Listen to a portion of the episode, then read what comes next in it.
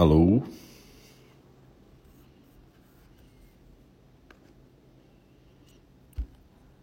Olá. Boa noite.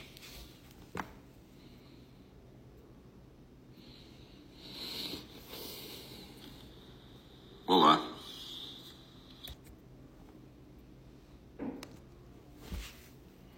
Estamos aqui já começando a nossa prática de hoje, dia 10 de maio de 2023, aqui no nosso Zendô virtual em Enindi. Eu sou o Alcio, sou um dos professores de Enindi atual coordenador geral responsável pela Sangha. E eu agradeço a quem está presente aqui agora. A gente vai ter agora às oito a prática da meditação compartilhada, ou zazen orientado.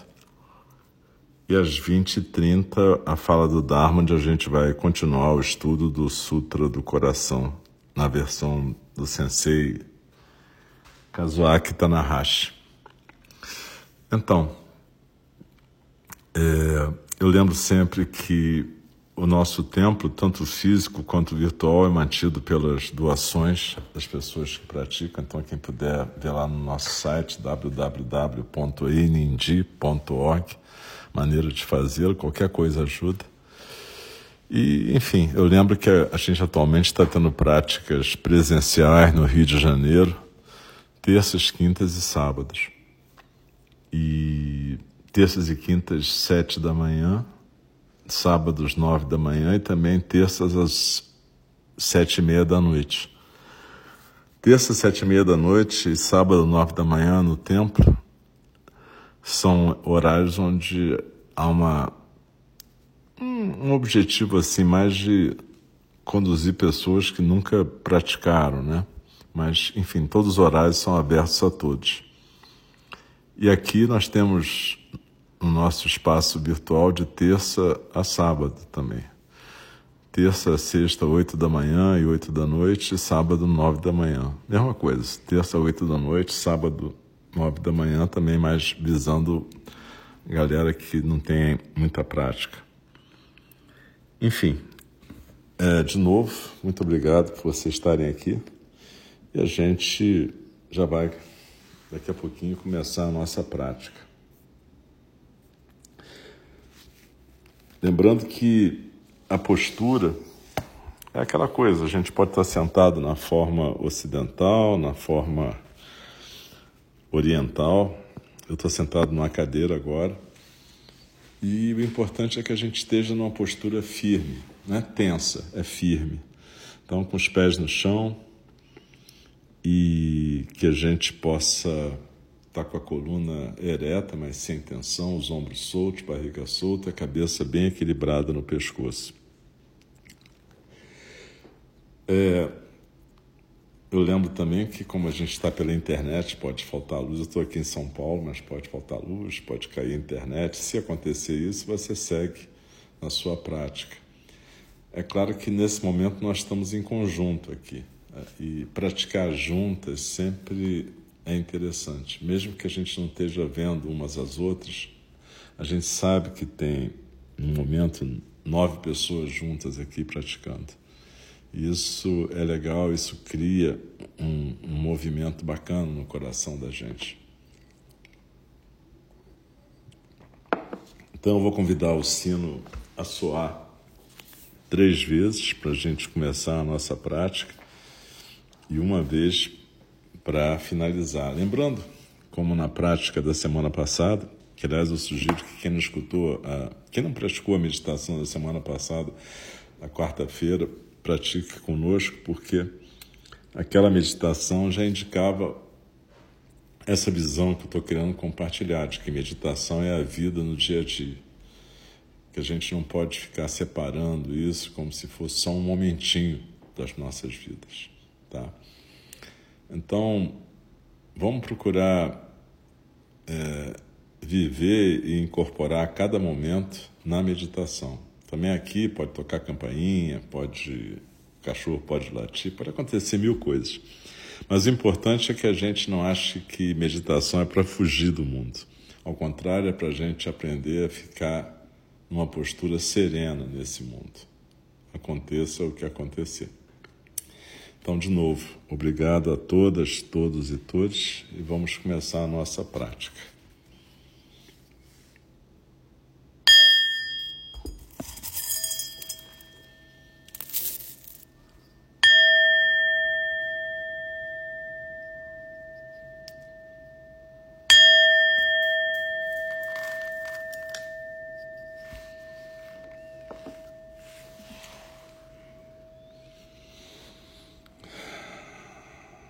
Inspirando e expirando pelo nariz, tranquilamente, suavemente.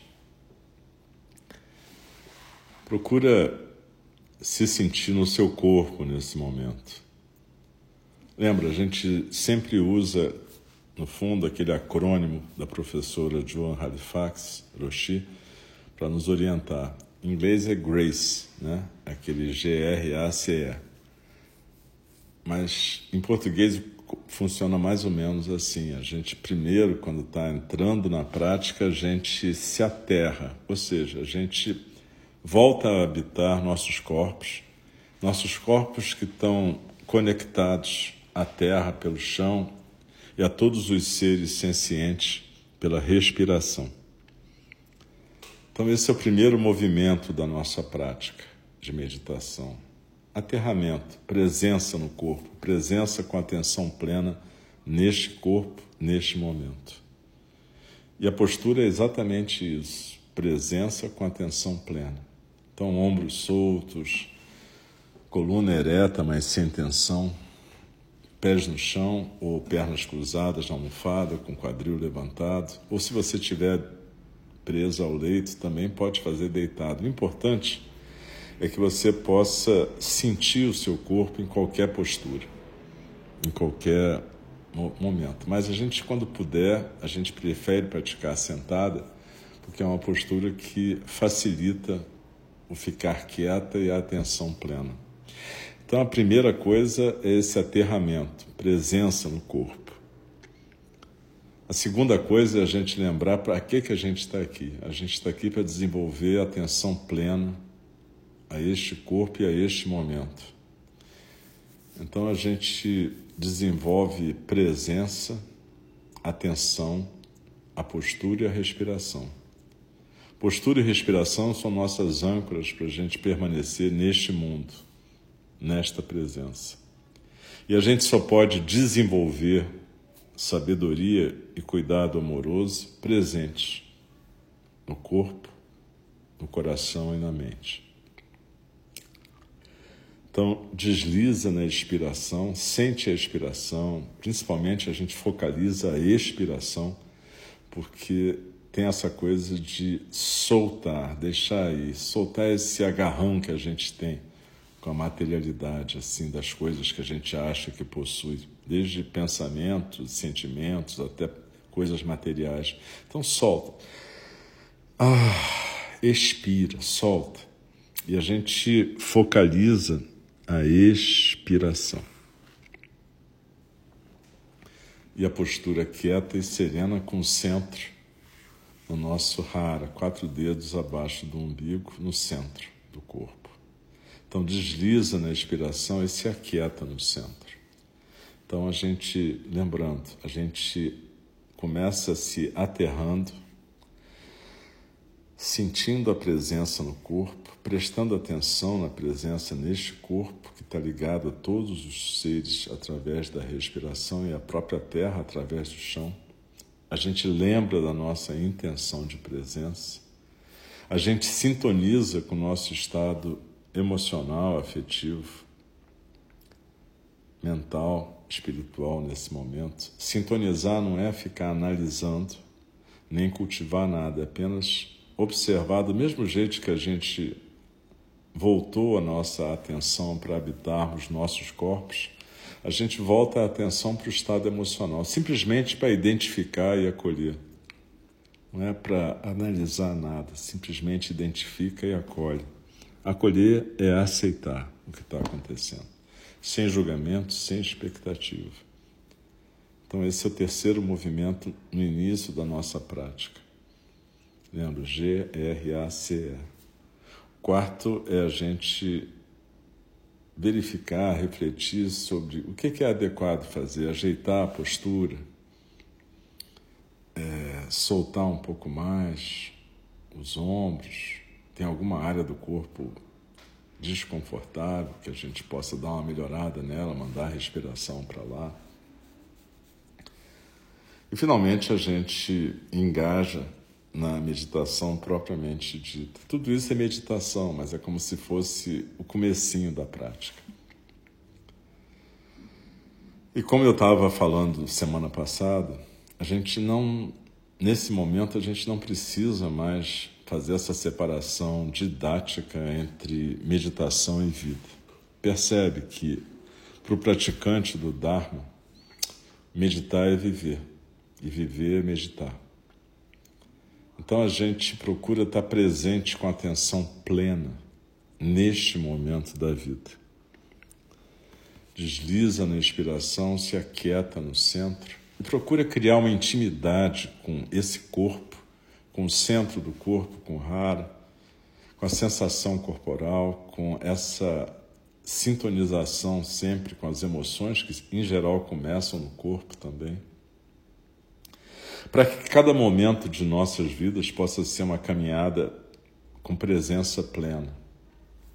Veja, se a gente meditasse apenas para ficar 20 minutos, ou 30 ou 40 num templo, sentada, quieta, ou até fazer uma maratona de 10 dias em silêncio e sair se sentindo a pessoa das galáxias, porque conseguiu atravessar uma maratona comendo pouco, fazendo um semi-jejum mantendo dentro do possível o silêncio. Nossa, legal. Aí você sai dali e volta para os seus hábitos normais. Eu, eu sentia muito isso quando eu era criança e ia à missa com minha mãe. Quando a gente saía da missa, eu ficava pensando assim, na época que eu estava fazendo catecismo, é, mas a gente sai da missa e tudo continua igual. A gente fez um monte de orações e promessas e deu tudo no mesmo, porque a gente não mudou o hábito mental. Então, com a prática do Dharma é a mesma coisa. Bacana, a gente vai no templo, senta, faz gachô, sino, recita o sutra. Nossa, espetáculo. Mas e o hábito mental? Como é que funciona? O que você está fazendo? Como é que você está vivendo a sua meditação?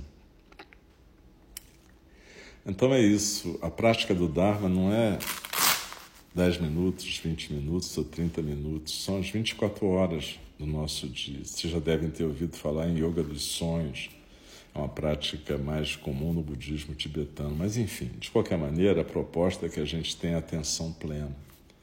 Porque sem atenção plena não existe nem sabedoria, prajna e nem cuidado amoroso. Você vê que no Sutra do Coração, Avalokitesvara está praticando nas profundezas de Prajna, Paramita, da perfeição da sabedoria, e, portanto, ele manifesta plenamente a condição dele de Bodhisattva, da compaixão, do cuidado amoroso. Uma coisa é inseparável da outra.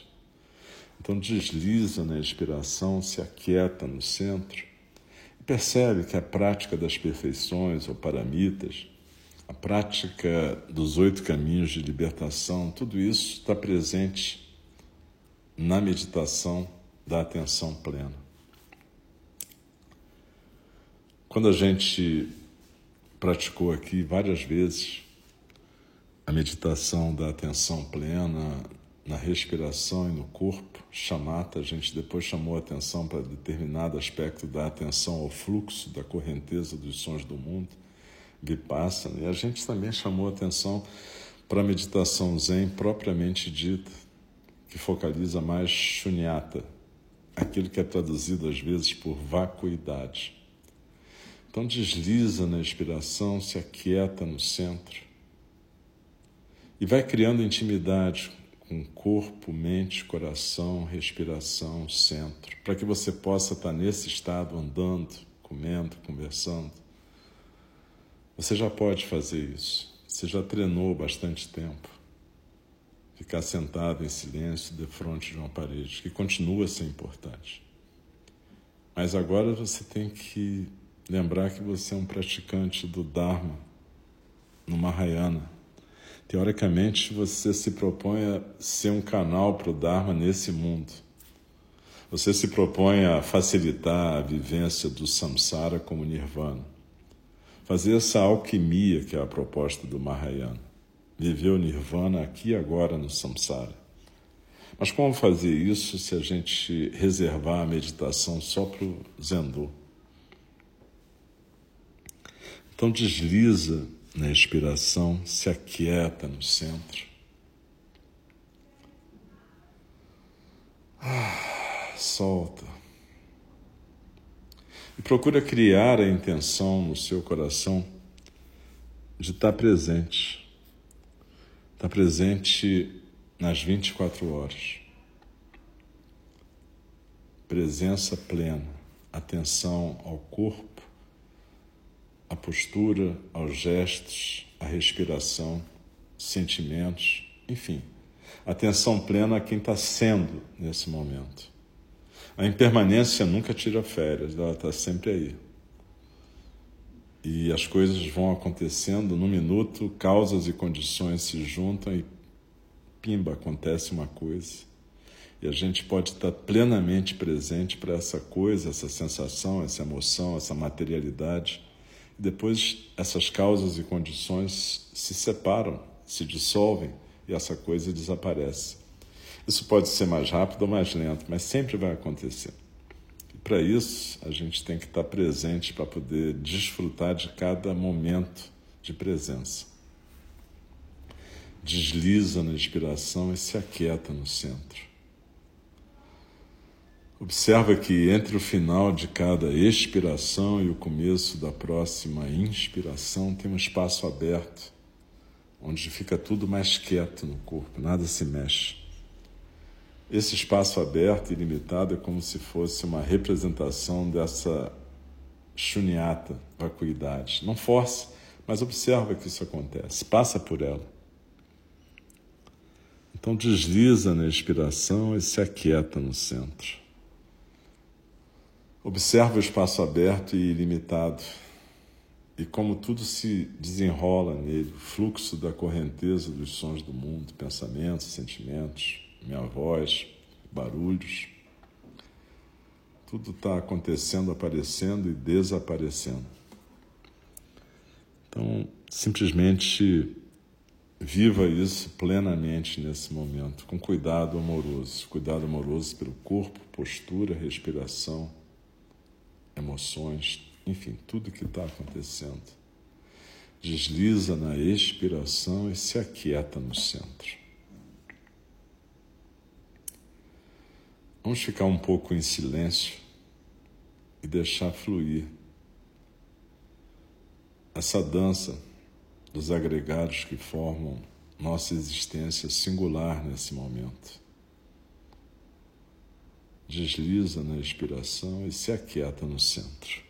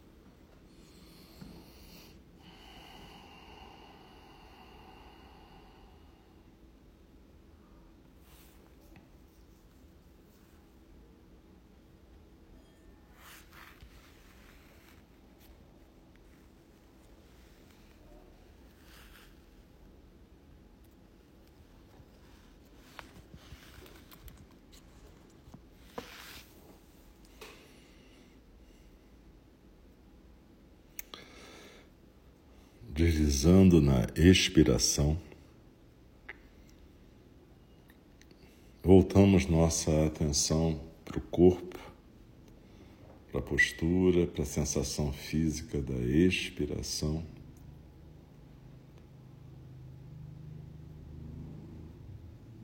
E lembramos que estamos aqui praticando em conjunto.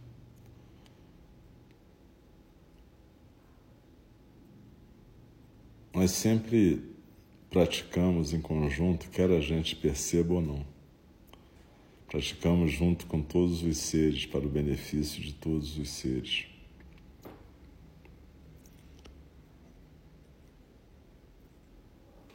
E daqui a pouquinho eu vou convidar o sino a soar uma vez para marcar o final desse período formal de prática. Por que, que a gente fala período formal de prática? Exatamente porque é uma coisa didática onde a gente separa um espaço de tempo para chamar de meditação, que na verdade é um treinamento de meditação. Então desliza na expiração, se aquieta no centro.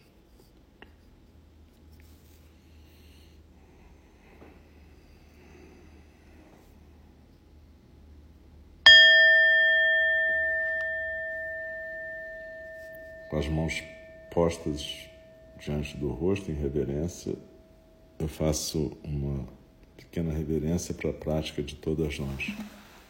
E a gente pode ir se mexendo devagar, sem pressa, esticando os membros com delicadeza, mexendo os dedos das mãos, dos pés.